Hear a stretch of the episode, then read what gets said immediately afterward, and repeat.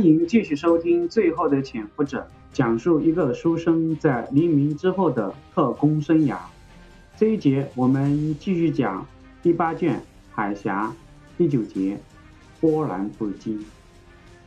一九五七年的三月二十日晚上，美国士兵雷诺无故开枪打死了国民党军队的少校营长刘自兰。对此，国民党当局竟然是不敢吭声。把凶手交给了美国处理。五月二十四日，美清台军事法庭宣判雷诺无罪，并且将雷诺送回美国。消息传出，全岛震惊，怒不可遏。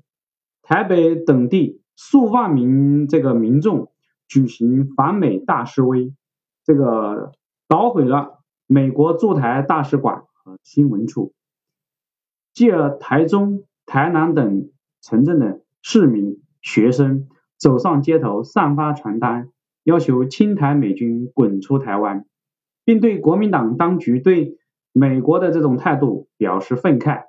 示威民众还冲击了台北市警察局，并烧毁了汽车。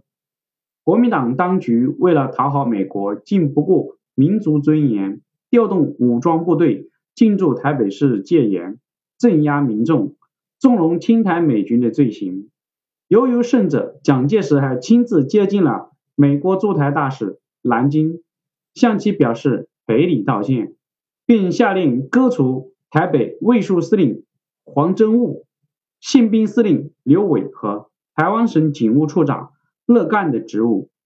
这件事情既是岛内人民对于美国侵略者进行的一次反抗，也是对于台湾当局依美屈存。牺牲民主利益行为的强烈不满，这就是发生在台湾历史上的一个著名事件——一五二四事件，也或者叫刘自兰事件。身在香港踌躇满志的余生，虽然并没有参与到这个事情当中，但他却从自己的渠道里面闻到了这个事件背后不同寻常的味道。民众的强烈抗议，后来站着的是蒋经国。他一方面批准了民众抗议的申请，另一方面，他儿子就读的成功中学也成了此次抗议活动的先锋队。他的亲信潘正球和成功中学的教师也活跃在抗议的第一线。不得不说，这个是蒋氏父子一次不太成功的双簧表演，其目的就是为了。遏制美国在台湾势力的增长，说其不太成功，则是民众的反弹力度超出了他们的预料，以至于最后出现了死伤事件，一定程度上大大降低了国民党的民心所向。就在刘志兰事件发生的前后，宋一山从北京回来了，他向余生和许孝言。描述了自己北京一行的所见所闻。宋一山经过香港、广州，乘火车抵达北京。周恩来在北京东兴饭店会见了宋一山。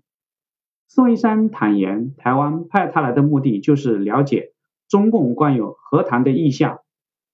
周恩来听后意味深长地说道：“我们都是一家人嘛。”抗战胜利以后，在重庆谈判的时候，蒋先生就说过：“大革命时代，国共两党的同志们曾在一个屋里开会，共一个大锅吃饭，希望我们还会在一起合作。”周恩来的一席话，耸四一山啊如沐春风。过去对于共产党的种种疑虑一扫而光。不久，在周恩来的安排下，中共中央统战部部长。李维汉出面与宋一山商谈，李维汉提出了中共关于合作的四项具体条件：第一，两党可以通过对等谈判实现和平统一；第二，台湾可以作为中央政府统辖下的自治区，享受这个高度自治；第三，台湾地区的这个政权仍然归蒋介石领导，中共不派人士参与。而国民党可以派人到北京参加中央政权的领导。四，美国军事力量撤离台湾海峡。在北京两个星期，他游览了天安门、故宫、颐和园、香山，对有生机勃勃的新中国留下了深刻的印象。特别是经过中共中央统战部部长李维汉的安排，他得以会见了弟弟宋希濂。他从宋希濂的身上进一步了解了中国共产党的政策。宋一山对于新中国的变化感慨万千。他连夜起草了一万多字的报告，将自己的所见所闻以及中共的条件，加上周恩来托他带给蒋介石的中华烟、茅台酒一并转给许孝言。由许孝言带着这些东西再次飞抵台湾面见蒋介石。听了宋一山精彩的讲述，余生对大陆的发展从内心感到无比高兴。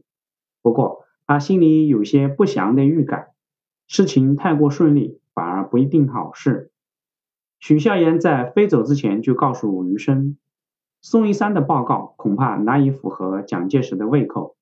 总统现在是多疑、敏感，甚至有些记恨，而宋一山的报告对大陆的发展而第一个五年计划的实施说了太多溢美之词，这样的话题难不会有一个。潜台词在里面。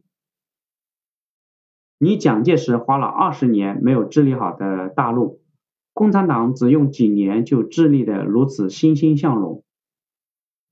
许孝言悲观的告诉余生：“尽人事，听听命吧。”果不其然，当许孝言再回来的时候，他告诉余宋二人，蒋介石对于北京提出的和谈方针感兴趣，但。不满意宋一山对于大陆的颂扬之词，认为他就半个月就被赤化了，令许孝言告诉他不必回台湾了，免得影响其他人。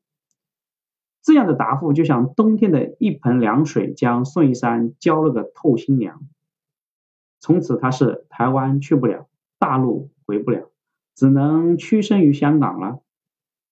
余生一方面也很沮丧，另一方面也很佩服。许孝言的新建之名，现在的希望就寄托在那个行云野后的曹巨人身上了。